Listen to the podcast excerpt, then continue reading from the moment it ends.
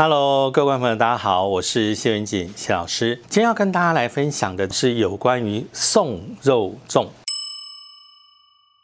肉粽为什么跟上吊会连接在一起？它有一个共同的部分，也就是肉粽是用绳子绑起来。吊成一串，那么广深的人选择这样的方式来说，也是用绳子吊上肉体，所以感觉上那个模式是类似。因为有些人并不想要讲到上吊啦，所以在民俗上面来说，就用模拟的一个部分来说，比如说送肉粽，或者有一些人说假米说面线也是长条像绳子一样。我如果跟你讲说这个是一个道教科仪，这是怎样的呢？大家会觉得哦哦有听没有懂啊，但是一听到送肉粽三个字，大家就哦。我知道，所以送肉粽会被广泛的接受，就是因为它跟我们的生活上会比较近一点点。这些所谓送肉粽的仪式，以台湾来说的话，哈，它比较容易出现在彰化啦、鹿港啦、和美啦、然后福兴啦和深港这些地方，就是这一区的一个沿岸地方。一串肉粽不会只有一颗，这也就是如果你没有去注意到的时候，有可能会一传二，二传三，三传四。也就是说，在同个地方，有时候都会出现后面的人去到那个地方，然后想不开做了同样的事情。我常去拍摄一些灵异的外景，我印象非常深刻。有一次呢，我那个录影的现场就是前面会先经过一些墓地，然后进去以后会有房子。我们走进去的时候，我就抬头看，我说：“哦，上面有个女生，她好像掉在那里。”那个。制作人吓一跳，他说这个地方有女生想不开，然后就是掉在那边。之后很多经过的人就会看到那边有个人。你知道老式的房子上面都会有梁，可是呢，就有一根梁就是在地上，那是因为地上这一根就是往生者上吊的那根大梁，所有人就吓一跳，因为刚才走进来的时候，有人不小心有提到他，有踩到他，他这个上面可有很多根梁，那不管他选哪一根，基本上那根梁一定要被卸下来。也就是说，当他不把它卸下来的话呢，后续很奇怪的哦，就是会有人。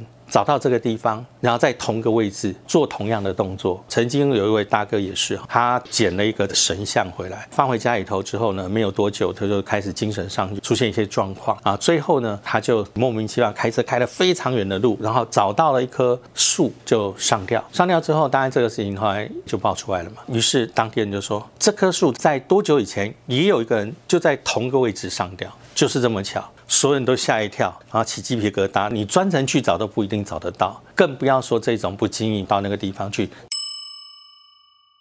往生的人哈，他最后一口气在后头，那口气就在那个位置上，所以当你把它剪掉的时候，这个灵会没有办法接受超度，它就会留在现场，成为地缚灵，有可能成为要抓交替的一个。灵魂那条绳子，以前的做法是不可以剪断的。下面的人要把把往上提，上面的人要把它解开，然后再把那个解掉、解下来。这个绳子是化掉，这个才算是一个仪式完成，才会让它不会再发生同样事情。那现在很多因为不太懂，那也急着要把它处理掉，所以通常到现场就就把它剪开。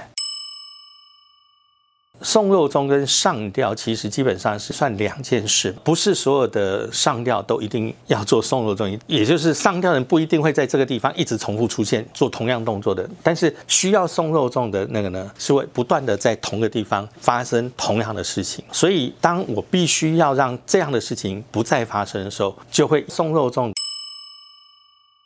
当时林头姐是一个寡妇，也有自己的小孩。因为遇到一个渣男，没有想到对方呢就跟她在一起一段时间以后，给她就回去唐山。回唐山以后呢，在那个地方她赚了钱，在那边娶妻。生子，那这个寡妇呢，谨守着对方的那个誓言，可能想说啊，他如果真的赚了钱发达了，会回来找我，会让我们过上幸福的日子。问题是我可能把所有东西都给了他，一直等不到他回来，然后最后小孩也走了 那，他想要报复，所以呢，他就找了一个地方，想不开就在哦林头树附近就上吊。之后呢，就是他一直在附近徘徊嘛。后来呢，遇到一个算命师，可能应该是懂一些法术，知道这个缘由之后，为了要帮助他报复。所以呢，他就用伞把他给收起来。然后带回到唐山去，好，最后那林头姐终于哈完成她的复仇，杀了后来的那个妻子，那还有两个小孩，然后最后这个人啊自己掐死自己。我只是站在第三者的角度，就是说他的妻子跟小孩其实也是无辜的，因为他也不知道啊，只是以前的说法里头，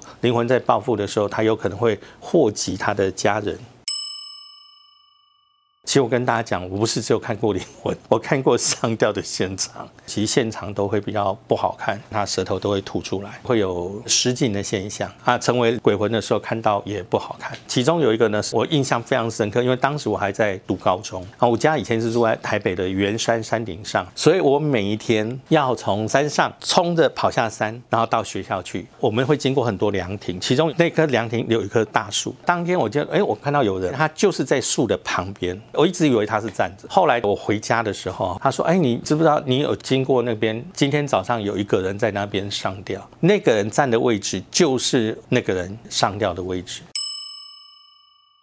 当我们遇到这种情况，就是装不知道。大家会想说，怎么会说装不知道呢？你告诉他我知道，然后他，那你看得到我，可不可以帮我完成心愿？其实我告诉你，这个就是看得到的人一开始最会犯到的毛病。有很多事情哦，不是你结束就真的结束。就像我前面讲的这些故事一样的意思，生前的部分结束了，可是他在原点，他还是不断的在重复往生的那个时候的一个状态。所以大家千万不要觉得啊，一死百了，错，觉得这样子一切解脱，错。你觉得这样子可以去报仇？错，人就是这样。如果当你执着不能转念的时候，就会想不开。可是当你放开转念了以后，只是我现在没有过得那么好，不表示我以后会过得不好。其实最好的就是放下执念，你只要让自己过得好就好。当大家如果真的真的想不开的时候，打个电话给关心你的家人或者你的朋友，请你打自杀专线一九二五。或张老师一九八零，我觉得他们呢会